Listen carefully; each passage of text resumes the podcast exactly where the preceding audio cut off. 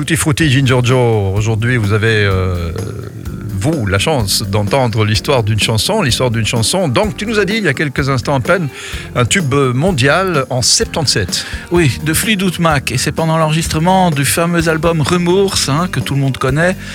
Euh, pendant ce, ce, cet enregistrement que le mariage entre John et Christine McVie va prendre fin, en plein, en plein enregistrement.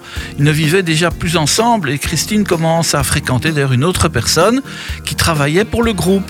Et c'est à son sujet qu'elle a écrit ce morceau, qui fut inclus juste à temps dans Rumours et qui deviendra l'un des quatre hits euh, extraits de cet album, hein, parce qu'on en a extrait pas mal. L'album qui a fait quand même 45 millions de copies dans le monde, hein, c'est énorme. C'est un des albums les plus vendus de toute l'histoire du rock. Et un des extraits, c'est You Make Love in Fun, qui est un- une petite merveille de Fleetwood Mac. de Tout ça, 77. tout ça en plein enregistrement, euh, dans la vie du groupe. euh, Ça chauffait. Hein, ça chauffait, euh, mais c'est ça aussi qui fait que ces chansons ont quelque chose de vrai, évidemment, parce qu'elles Ouais. étaient vraies, tout, Tout à fait. simplement. Tout à fait. On écoute sur SIS de l'album Rumours. Le, le titre c'est You Make Love in Fun. Fleetwood Mac.